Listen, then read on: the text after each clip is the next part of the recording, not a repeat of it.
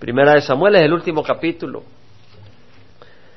Pero tenemos que ver en dónde estamos, es decir, este es el, el final de Saúl en este mundo. Es decir, Saúl había estado persiguiendo a David, lo, lo había andado persiguiendo como un gato persigue a un ratón, de arriba abajo, como un león persigue a una presa, por celos, por envidia, estaba persiguiendo a David. Y en eso David se fue a esconder, huyó a Gat, que, es tierra de los filisteos, filistinos, uno de los cinco lugares principales de los filistinos, Gat, Ascalón, Asdod, Ecrón y Gaza. Y ahí pues eh, con el rey Aquís que le dio asilo, por decirlo así, y, David le dijo, hey, no, no tiene sentido que esté aquí en una ciudad real con el rey. La verdad es que no quería estar bajo el escrutinio de este rey. Y le dio Ziklag, que es una ciudad que está a unos 55 kilómetros al sur de Jerusalén. Y ahí estaba David y hacía sus salidas, y en sus salidas pues eh, eh, atacaba a los jerseos, a los jerseos y a los amalecitas, y vimos de que en una de esas los amalecitas atacaron a Sicla, que era la ciudad de David, le habían dado a David. Pues eh, lo que había ocurrido es que David había salido con los filisteos a pelear contra Israel, es decir, los filisteos se habían reunido a pelear contra Israel eh, los eh, israelitas estaban en el monte Gilboa, en el, valle de Jezreel, y los filisteos estaban en, uh, en Sunem, en lo que es el territorio de la tribu de Isaacar, a unos 10 kilómetros al norte. Sunem estaba a 90 kilómetros al norte de Jerusalén y pues eh, Gilboa a 80 kilómetros. Había una distancia de unos 10 kilómetros en el valle de Jezreel. David había salido pues por, eh, con Aquis que le había dicho, bueno, tú sabes que vas a salir conmigo en campaña contra los israelitas. Claro, dice David, por supuesto no sabía cómo zafarse, no iba a pelear contra su propio pueblo. Y Dios pues eh, permitió de que los otros reyes de los filisteos le dijeran a, Aquis, ¿qué hacen estos hebreos? ¿Qué hacen acá? Y pues Aquis dice, bueno, ¿no sabes que este es David, el siervo de Saúl, gran guerrero? dice, está loco, de este dijeron, Saúl mata a sus miles y David a sus diez miles. ¿Sabes de cuáles estaba hablando? Está hablando de nosotros, de los filisteos. Este es el que mató a Goliat, este es el que mató a los diez miles filisteos. Que se vaya a su lugar, a donde los tienes. Y entonces David se regresó. Cuando se regresó del campo de batalla, ya no fue a pelear. Cuando se regresó se dio cuenta que a Ziklag lo habían barrido los amalecitas y entonces él salió con los 600 soldados, sus 600 hombres, en busca de sus esposas, de sus hijos, de todo el botín que le habían quitado. Casi matan a, David, es decir, sus mismos hombres lo querían linchar, pero Dios lo protegió y logró recuperar todo lo que les habían quitado, a sus mujeres no las habían tocado, lograron quitar, recobrar a sus hijos y aún más, y regresó David. Cuando estaba ocurriendo todo esto, ¿qué pasó con los filisteos y qué pasó con Israel? Porque mientras estaba David, recuperando lo que le habían quitado, el escenario de monte Gilboa y Sunem estaba ahí listo para la guerra. Y efectivamente vino la guerra. En el capítulo 31, el autor se enfoca ahora en lo que ocurre en esta guerra. Dice que los filisteos pelearon contra Israel y los hombres de Israel huyeron delante de los filisteos y cayeron muertos en el monte Gilboa. Vemos acá que el pueblo de Dios sufre derrota. El pueblo de Dios es vencido y caen muertos en el monte Gilboa. Ese no era el plan de Dios. El plan de Dios era que su pueblo caminara en victoria. El plan de Dios era que su pueblo destruyera a los enemigos. Pero acá vemos que el pueblo de Dios está sufriendo derrota, porque el pueblo de Dios estaba enfermo, espiritualmente enfermo. El pueblo de Dios estaba bajo una cabeza rebelde una cabeza llena de celos, una cabeza llena de envidia, una cabeza llena de orgullo. Y entonces vemos el impacto que tiene en el pueblo de Dios. Los filisteos persiguieron muy de cerca a Saúl y a sus hijos y mataron a Jonatán, a Abinadab y a Malquisúa, hijos de Saúl. Uno se salvó, Isboset, y vamos a ver posteriormente qué pasa con este hijo que se salva. Pero vemos acá que matan a Jonatán. ¡Wow! este siervo de Dios. Jonatán, este hombre humilde, este hombre valiente, fue Jonatán el que con gran valentía atacó a los filisteos al principio y derrotó a los filisteos y, tuvo gran victoria y sin embargo reconoció en David que él era el ungido del Señor y lejos de codiciar el reino para él cuando muriera Saúl, él hizo de David su gran amigo y lo hizo eh, como un amigo a quien él amaba y servía y estaba dispuesto a reconocer que David era quien le pertenecía el reino.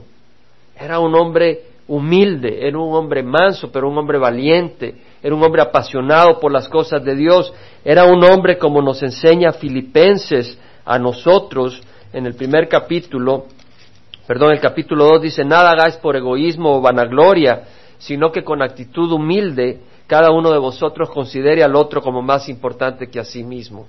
Eso fue Jonatán. Jonatán consideró a David más importante que a sí mismo. Jonatán no pensó en sí mismo, sino que él honró a David. Ese era el carácter de Jonatán. Qué difícil ahora en los siervos del Señor que busquen ahorrar a otro más que a sí mismo.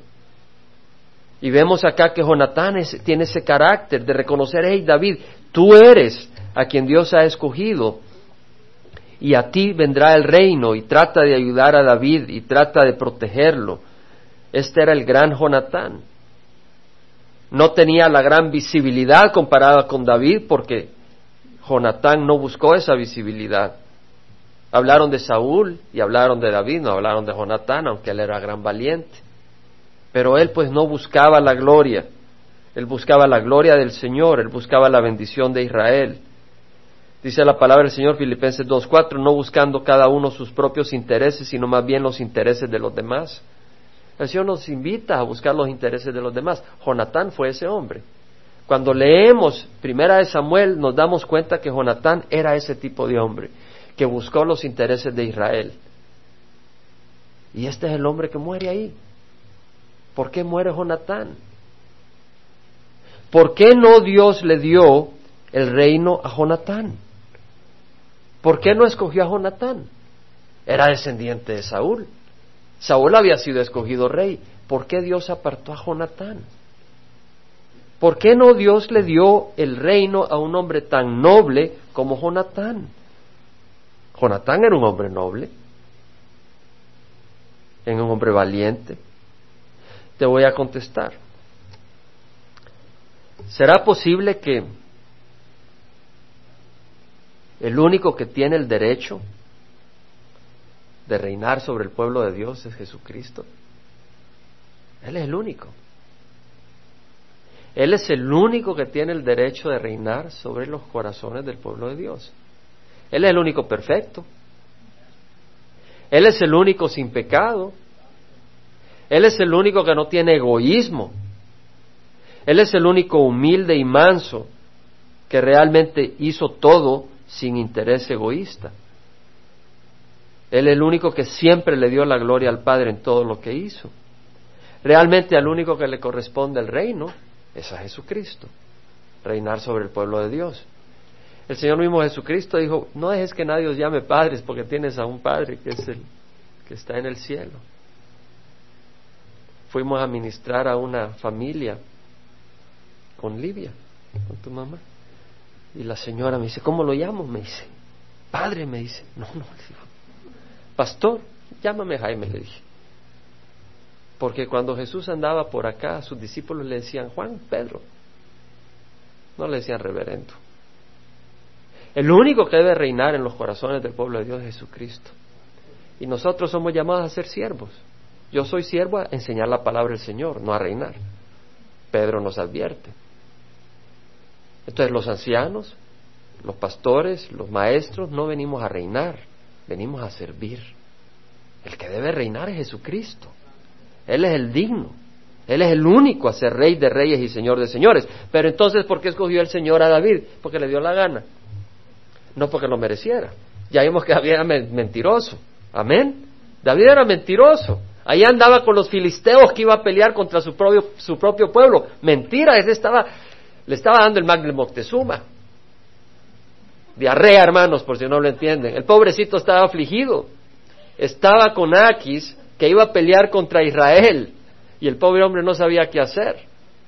Se había metido en, una situación muy difícil por su propia falta de, sabiduría. ¿Por qué escogió Dios a David? Primero porque el Señor es fiel para sus promesas.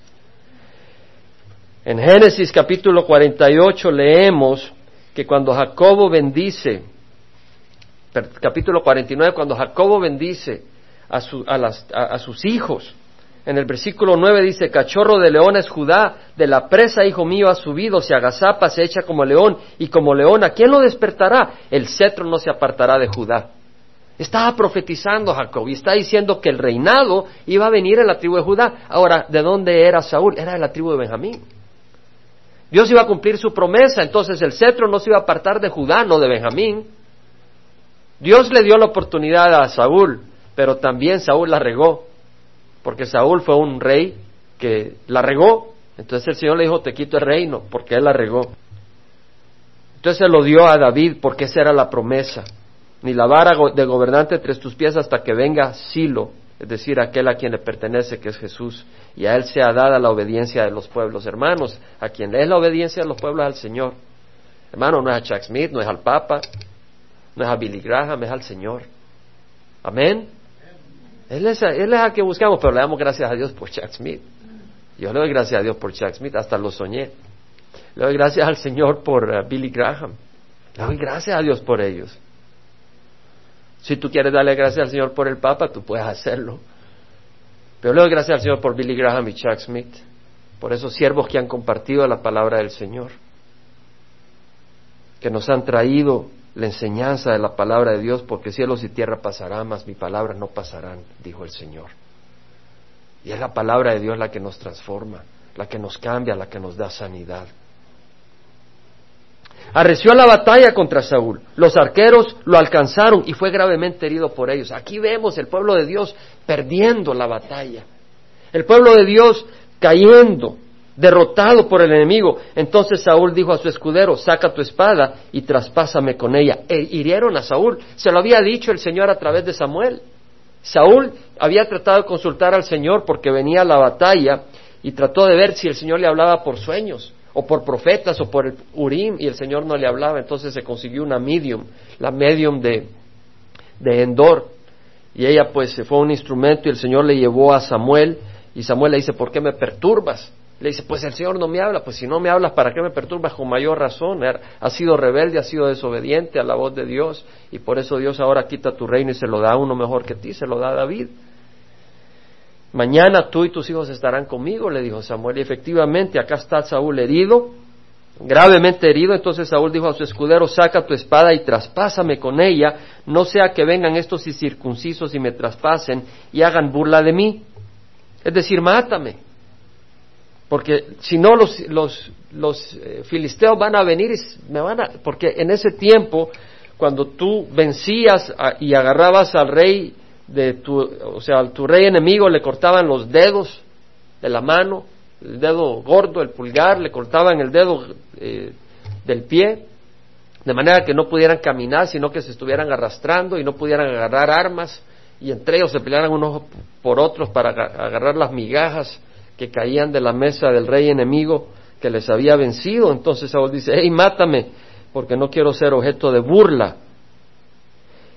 Podrías pensar que tal vez Saúl en ese momento en lo que él se preocuparía sería en su alma. Si me matan, ¿cómo estoy yo con Dios? Vemos que Saúl es reprendido por Samuel por haber desobedecido a Dios y lo menos que piensa en este momento es arrepentirse sino que lo que piensa es se van a burlar de mí. Tal vez tú dices, oh, yo me voy a arrepentir cuando me vaya a morir, pero ahorita tengo que hacer mucho dinero. Y cuando te estás muriendo dice, ay, pero debería de invertir en el stock market. Que me dieras un día más, Dios mío, para poder invertir en el stock market. ¿Tú crees que te vas a arrepentir? No te vas a arrepentir. Vas a estar pensando en lo que te obsesiona.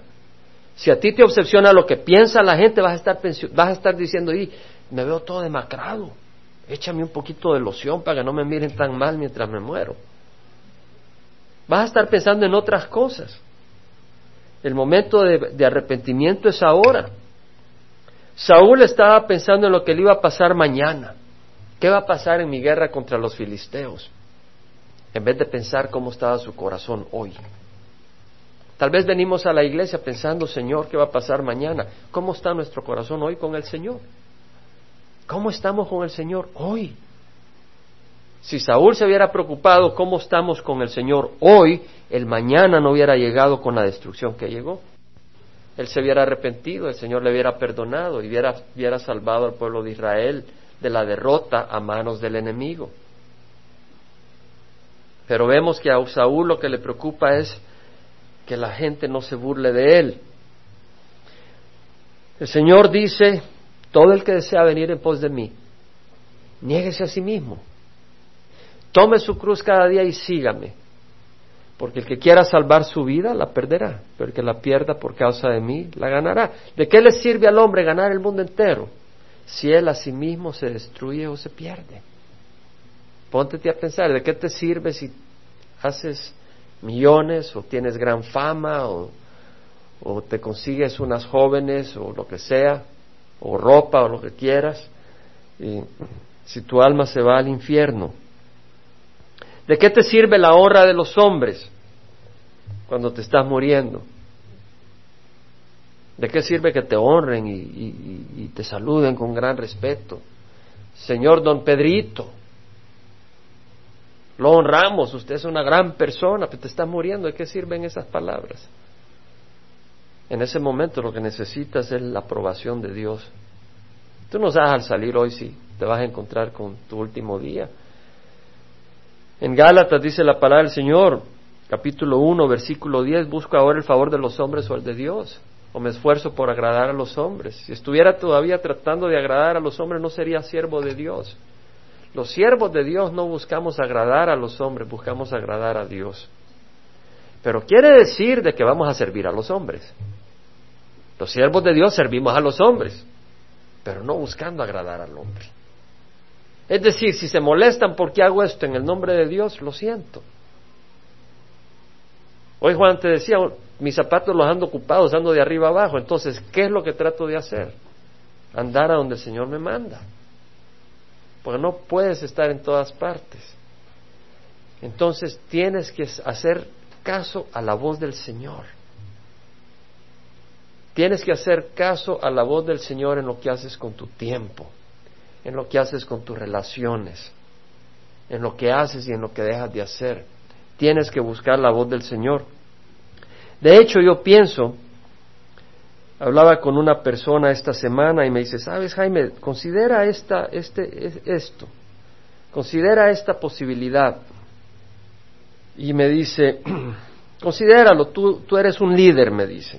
Y me quedé pensando.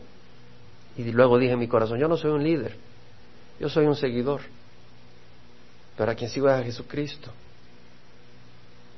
Entonces yo te invito a ti que seas un seguidor de Jesucristo.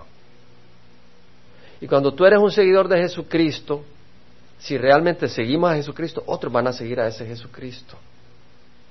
Eso es lo que queremos ser, amén. Seguidores de Jesucristo, para que otros sean seguidores de Jesucristo. Ahora, si tú quieres que sean seguidores tuyos, qué triste lo que estás haciendo. Qué triste lo que estás haciendo. Porque ¿quién eres tú para que alguien te siga? ¿Has descubierto la sabiduría? ¿Tienes el poder de la vida eterna para que alguien te siga? ¿Puedes estar en todas partes para que alguien te siga? Eres tan admirable, la palabra del Señor habla de un admirable, de un consejero, un Dios poderoso, un, Dios poderoso, un Padre eterno, un príncipe de paz, Jesucristo. A Él es el único que vale la pena seguir. Pero sigámosles. Y en la medida que sigamos a Jesucristo, no a una iglesia, no a una denominación, no a un grupo de hombres, sino a Jesucristo, vamos a tener armonía unos con otros. Porque cuando estamos todos con los ojos en Jesucristo, Él nos habla y Jesucristo no está dividido. Dios no está dividido. Y al tener todos nosotros los ojos puestos en Jesucristo, trabajamos en armonía. Pero cuando unos tienen los ojos en su propia gloria, otros tienen los ojos en las cosas materiales, otros tienen los ojos. Entonces es un despelote. Y entran las divisiones en las familias, en las iglesias, en todas partes.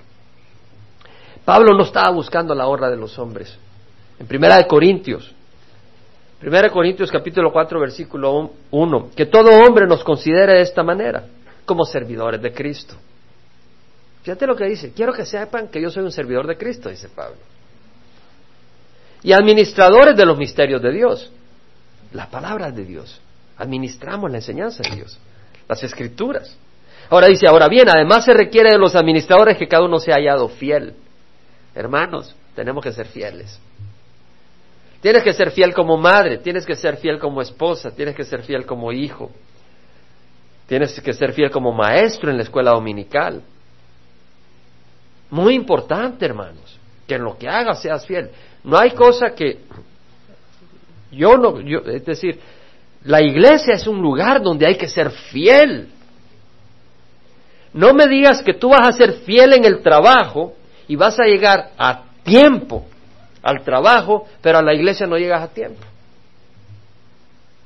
No te estoy regañando, no me lo tomes a mal, perdona, pero el Espíritu me hace hablar así. Y si te ofende, lo siento, pero es el Espíritu el que te va a hacer que te ofendas. No soy yo. Porque dime si no es cierto. Tú al trabajo te aseguras no llegar tarde. Y a la iglesia no importa llegas tarde.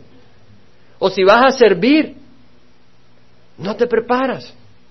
Pero en el trabajo tienes que hacer algo y si te preparas. No, te digo que si llegaste tarde hoy, esto es entre tú y Dios. Amén. O sea, yo vengo a amarles, hermanos, yo no vengo a tirarle piedras. De hecho, ayer en la oración, y hay testigos, Señor, que nuestra congregación no se sienta la gente que se le está tirando piedras, sino que nadie esté con un espíritu de condenación, sino con un espíritu de victoria con espíritu de misericordia y de gozo. Pero te tengo que decir estas cosas porque la palabra del Señor nos limpia y nos corrige para que no seamos siempre lo mismo, sino para que nos sentamos acá.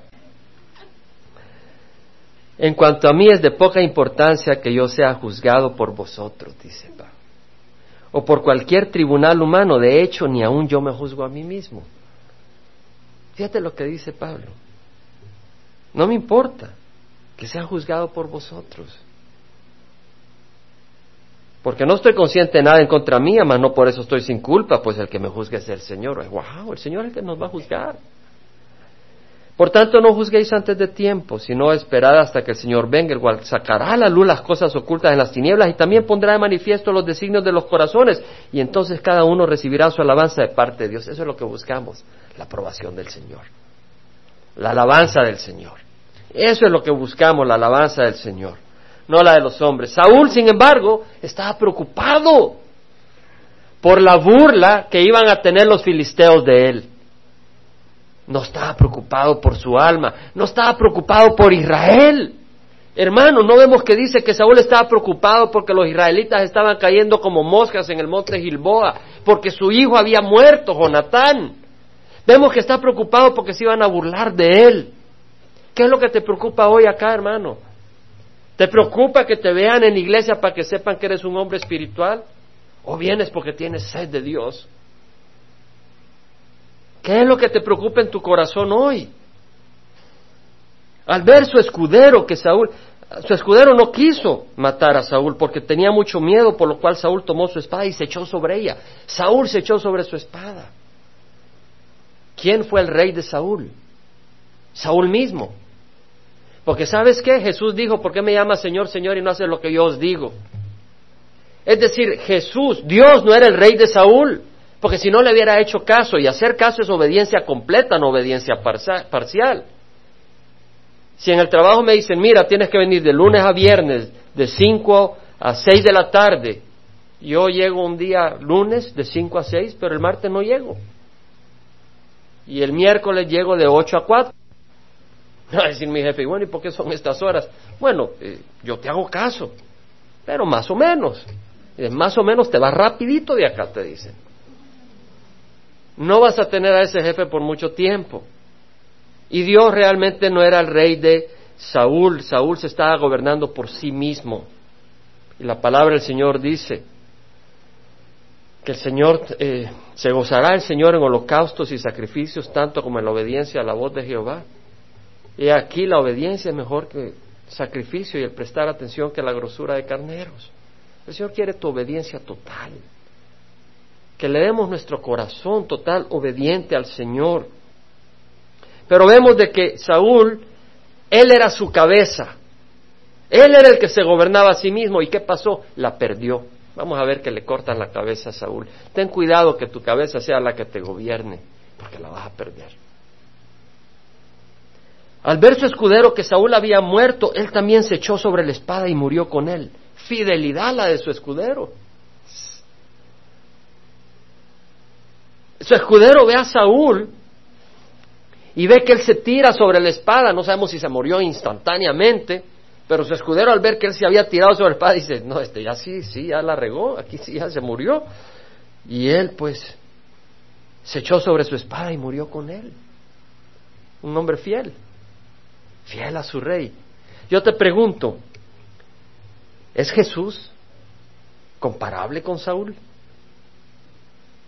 Su escudero entregó su vida porque no se podía concebir separado de Saúl. ¿Y tú qué estás dispuesto a dar por Jesús? ¿Qué estás dispuesto a sacrificar por Jesús? ¿Hasta dónde llega tu fidelidad? Según de Timoteo, capítulo 2, versículo 11, dice, palabra fiel es esta, que si morimos con Él, también viviremos con Él. Si morimos con el Señor. Es decir, si vivimos para morir con el Señor, hay que vivir con Él, ¿no? Tú no puedes morir con el Señor si no vives con el Señor. Y si mueres con el Señor, vives con Él. Hay que vivir para morir para vivir, hermanos. Hay que vivir con el Señor todo el tiempo, no de vez en cuando. Y si morimos con Él, también viviremos con Él. Si perseveramos, también reinaremos con Él. ¡Wow! Persevera. Las cosas del Señor no es hoy sí, mañana no. Hoy me conviene, mañana no me conviene ay, un momentito, ahora tengo que salir tras esta cosa o tras esta persona. Ya mañana, en Semana Santa, ahí sí, hermano, no tomo café, no como carne. 40 días, ando de rodillas, tengo mi altarcito en la esquina. Pero llegan las fiestas de agosto, dependiendo de dónde, de sean. En El Salvador son las de agosto, San Salvador. Y ni te reconocen. Si perseveramos, también reinaremos con Él. Si le negamos, Él también nos negará. No digas, el Señor es tan bondadoso. El Señor es muy bondadoso, pero si tú lo niegas, Él no es un payaso. Él es Dios. Si tú, le das la espalda a Dios, te eres cristiano, te quedas todo afligido cuando te dicen en el trabajo que eres cristiano. Pues se van a dar cuenta, soy aleluya. Ya no me van a dar salario. Ya la secretaria se va a fijar y le estaba volando ojo a la secretaria. Si somos infieles, Él permanece fiel, pues no puede negarse a sí mismo. Tú podrás ser infiel, pero el Señor va a ser fiel con los suyos. Pero hay que perseverar. Si perseveramos, también reinaremos con Él. Es la promesa, reinar con el Señor. No dice que vamos a vivir nomás con Él, vamos a reinar con el Señor. Sé sabio, invierte en las cosas eternas, no en las cosas temporales. Derrota al pueblo de Israel. Efesios 6. Acompáñame. Fortaleceos en el Señor y el poder de su fuerza. Revestidos con toda la armadura de Dios para que podáis resistir contra las, contra las asechanzas del diablo. Para poder estar firmes contra las insidias del diablo. Porque nuestra lucha no es contra sangre y carne, sino contra principados, contra potestades, contra los poderes de este mundo de tinieblas, contra las huestes espirituales de maldad en las regiones celestes. Tenemos una batalla espiritual real. Por tanto, tomad toda la armadura de Dios para que podáis resistir en el día malo. ¿Qué dice el Señor? Que hay que ponerse la armadura de Dios para poder resistir y habiendo hecholo todo, estar firmes. ¿Qué le pasó a Saúl? ¿Pudo resistir Saúl en el día malo? ¿Pudo resistir? No, fue vencido, fue clavado por una flecha. Sus hijos, el pueblo de Israel, fueron destruidos, no pudieron resistir el día malo. ¿Por qué? No se habían puesto la armadura de Dios. Toma nota. Póntete la armadura de Dios, porque si no te va a pasar como Saúl. Si no nos ponemos la armadura de Dios, no vamos a resistir el día malo, hermano. Si viene el día malo, si no ha venido, viene. Estad pues firmes, ceñida vuestra cintura con la verdad, revestidas con la coraza de la justicia. ¿Tenía Saúl revestido? ¿Estaba Saúl revestido con la coraza de la justicia? No. Andaba persiguiendo a David como que si era una rata, injustamente. Revestidos con la coraza de la justicia, calzados los pies con el apresto del Evangelio de la paz. ¿Andaba Saúl vestido con el Evangelio de la paz? andaba persiguiendo a David injustamente. Estaba revestido Saúl con la verdad. En vez de buscar la palabra del Señor, fue a buscar a una medium para que le hablara. Se metió en cosas que no correspondían. Hay que, hermanos, apliquémoslo a nosotros. Ustedes están tomando estudio inductivo de la Biblia. Hay, hay una zona que se llama aplicación. Si no lo han estudiado, lo van a estudiar. Apliquémoslo. ¿No quieres caer en el día malo? Revístete y cálzate con el Evangelio de la paz. El Señor dice que el que dice que está en la luz, pero aborrece a su hermano, está en tinieblas. Pero el que ama a su hermano permanece en la luz y no hay causa de tropiezo en él. Pero el que aborrece a su hermano, ese está en tinieblas y anda en tinieblas y no sabe a dónde va porque las tinieblas han cegado sus ojos. Entonces, si tú aborreces a tu hermano, no andas calzado con el Evangelio de la paz. Ah, no, no, pero es que tú no sabes que mi hermano no se bañó y cada vez que viene a la iglesia se siente a la par mí y no se ha bañado. A mí me cae pero regordo. Y empiezas a criticarlo. O tal vez es otra cosa. O ya ves el pastor lo que me dijo me atacó desde el púlpito. Yo no sé, yo estoy compartiendo la palabra del Señor ya después ni me volteas a ver. Vas a caer como pelota. Porque estás abrigando amargura, estás abrigando pleitos. Y el Señor nos dice, hey, póntete, cálzate con el Evangelio de la paz, ama a tus hermanos, amémonos unos a otros, caminemos en el Evangelio de la paz. Santiago 4, versículo 1 al 4. Hermano, la indiferencia no es amor. La indiferencia no es amor, la, indiferencia es desprecio, amén.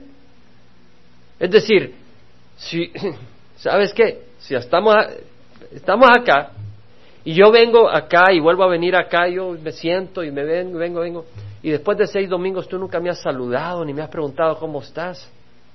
¿Tú crees que eso es amor? Eso no es amor. Eso es separación. Claro, pues uno no puede saludar a todo mundo, pero ten cuidado que tú digas, ah, con este no me meto. Ah, porque este es de México o este es del Salvador. Salvadoreños, los mexicanos, no los conoces cómo son. Ah, yo me los puedo.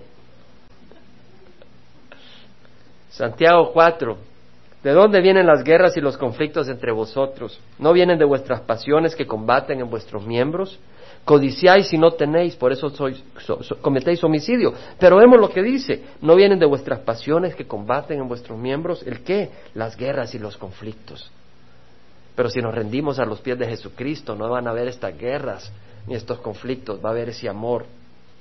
Bueno, dice el versículo 16 de Efesios 6, en todo tomando el escudo de la fe. ¿Cómo podía tomar el escudo de la fe Saúl?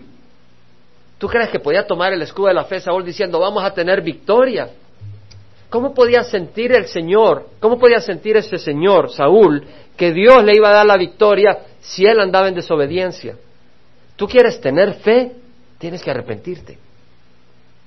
Es decir, quieres tener victoria por fe, tienes que arrepentirte. ¿Cómo puede ser si tú andas cometiendo pecado, te andas emborrachando y dices, Señor, yo sé que tú me vas a ayudar en esto? ¿Cómo vas a tener fe? Lo que vas a tener es vergüenza. Y si estás en una situación difícil, dices, Señor, porque sabes que Dios no te va a ayudar.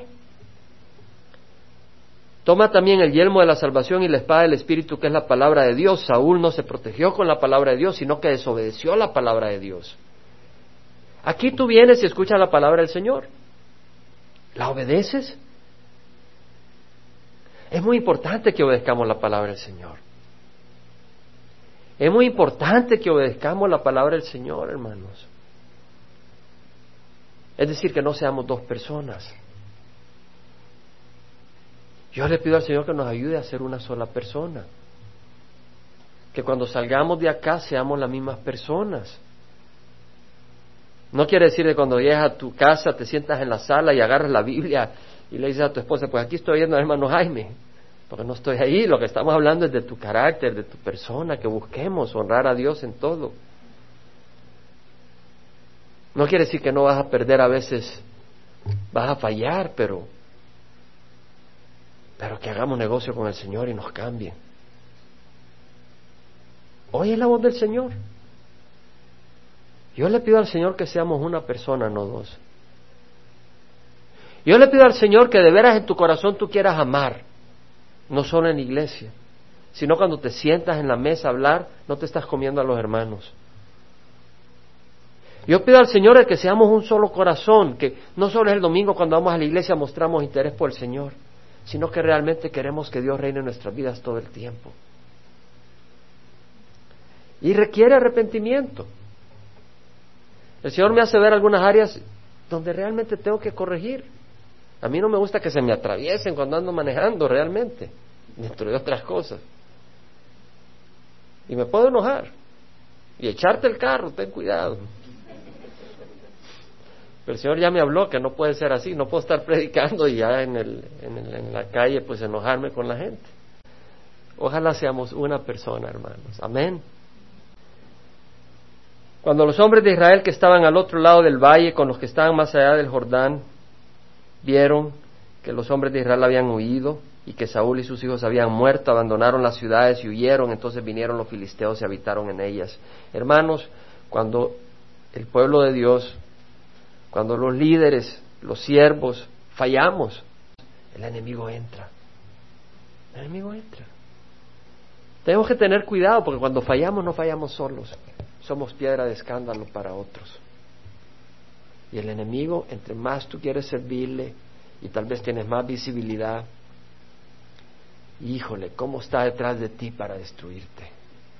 Y te golpea de distintos ángulos, pero ni de dónde, no sabes ni de dónde vienen los ataques. No sabes qué está pasando, pero el Señor nos advierte.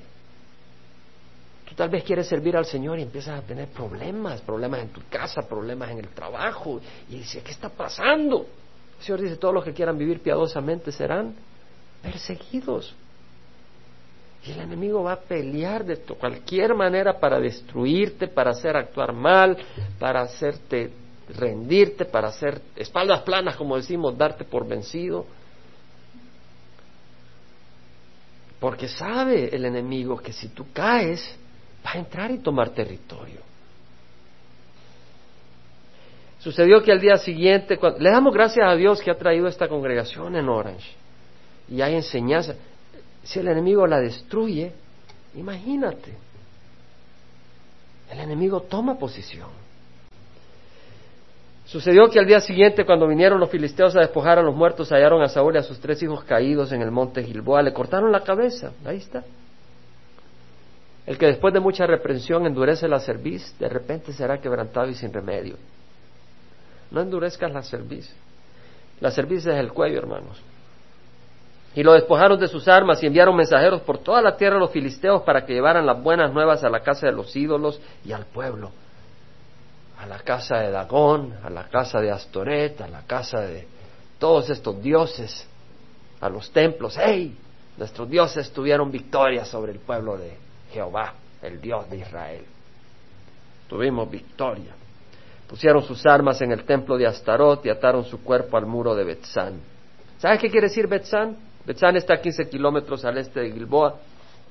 Betzán quiere decir casa de tranquilidad, de relax. Saúl no podía tener relax. Andaba persiguiendo a David y hay algunos que así andan, no pueden tener paz en su corazón. Hasta que les buenan la cabeza ya, quedaron tranquilos. Que no seas de esos. Que no dejas a la gente en paz hasta que te vuelan la cabeza. ¿Qué es tu vida? ¿Es un objeto de bendición a otros o eres una espina que produce dolor y molestia en otros? Que seamos objeto de bendición. ¿Verdad que es hermoso que podamos ser objeto de bendición? Es hermoso. ¿Qué es tu vida? Ponte, examina tu vida. ¿Qué es tu vida hoy? Es objeto de bendición a otro, porque no estamos hablando de ti. Eres objeto de bendición a otros. No tiene que ver si eres chaparro, alto, gordo, flaco, gringo, chino. Eres objeto de bendición a otros. ¿O no? Pregúntate. Ah, si yo me lo llevo a chupar, a beber y... ¿Crees que eso es ser objeto de bendición? Estás destruyendo a otros. Chupar, ¿saben lo que es chupar? O sea, tomar licor y emborracharse. Cuando oyeron los habitantes de Jabes de Galaad lo que los filisteos habían hecho a Saúl, se levantaron todos los hombres valientes y caminando toda la noche tomaron el cuerpo de Saúl y los cuerpos de sus hijos del muro de Betzán y volviendo a Jabes lo quemaron allí y tomando sus huesos lo enterraron debajo de Tamerisco en Jabes y ayunaron siete días. ¿Qué pasó acá? Vemos de que atan el cuerpo de Saúl en el muro de Betzán a 15 kilómetros, pero hay un grupo de gente de Jabes de Galaad. Estos están a 15 kilómetros más al este. Están al este del río Jordán. ¿Quiénes eran los de Jabes de Galaad? ¿Se acuerdan? ¿Se acuerdan cuando Saúl entró al poder? Que llegó este amonita, rey amonita, cuyo nombre quiere decir serpiente. Y este rey amonita llegó a, decirle, hey, eh, cercaron a los de Jabes de Galad y dijeron, vamos a destruir. Y dijeron, no, vamos a ser tus siervos. Les vamos a quitar primero el ojo derecho y vamos a aceptar los que sean siervos, solo si se dejan quitar el ojo derecho. Y luego, oh, no, un momento, déjame, vamos a mandar mensajeros por todo Israel y si ellos nos rescatan, pues nos salvamos, pero si no, pues entonces ni modo, les entregamos el ojo derecho. Y mandaron mensajeros y llegaron a Gibea de Benjamín, ahí estaba Saúl, Saúl se enojó, acababa de ser nombrado rey, y salieron ellos, trescientos mil israelitas, treinta mil de la tribu de Judá, y pelearon contra los de de, contra los amonitas que habían cercado a los de Jabes de Galad, y libraron a los de Jabes de Galad. ¿Qué es lo que habían hecho? Libraron a, sus hermanos. Fue la victoria que tuvo Saúl, su primera victoria. Los de Jabes de Galad nunca se olvidaron lo que Saúl había hecho por ellos. Y en corazón agradecido no permitieron que ese rey fuera avergonzado más y mutilado más. Y fueron, arriesgaron su vida por David. El escudero dio su vida por Saúl. Y acá vemos que los de Jabes de Galad arriesgaron y dieron su vida no por David, sino por Saúl. Dieron su vida por Saúl. Arriesgaron, honraron, fueron y trajeron en los cuerpos de, de Saúl y de sus hijos y, y los quemaron para que no sufrieran ya más vergüenza y los enterraron con respeto y dignidad. Interesante que fue en Jabes de Galad. ¿Qué quiere decir Jabes de Galad? Jabes viene del hebreo Yabashe, que quiere decir seco, secado, que viene de una palabra que quiere decir estar marchito, avergonzarse, pues. Lo que se marchita, lo que se seca es, por decir así, simbólicamente, el que se avergüenza. Jabes.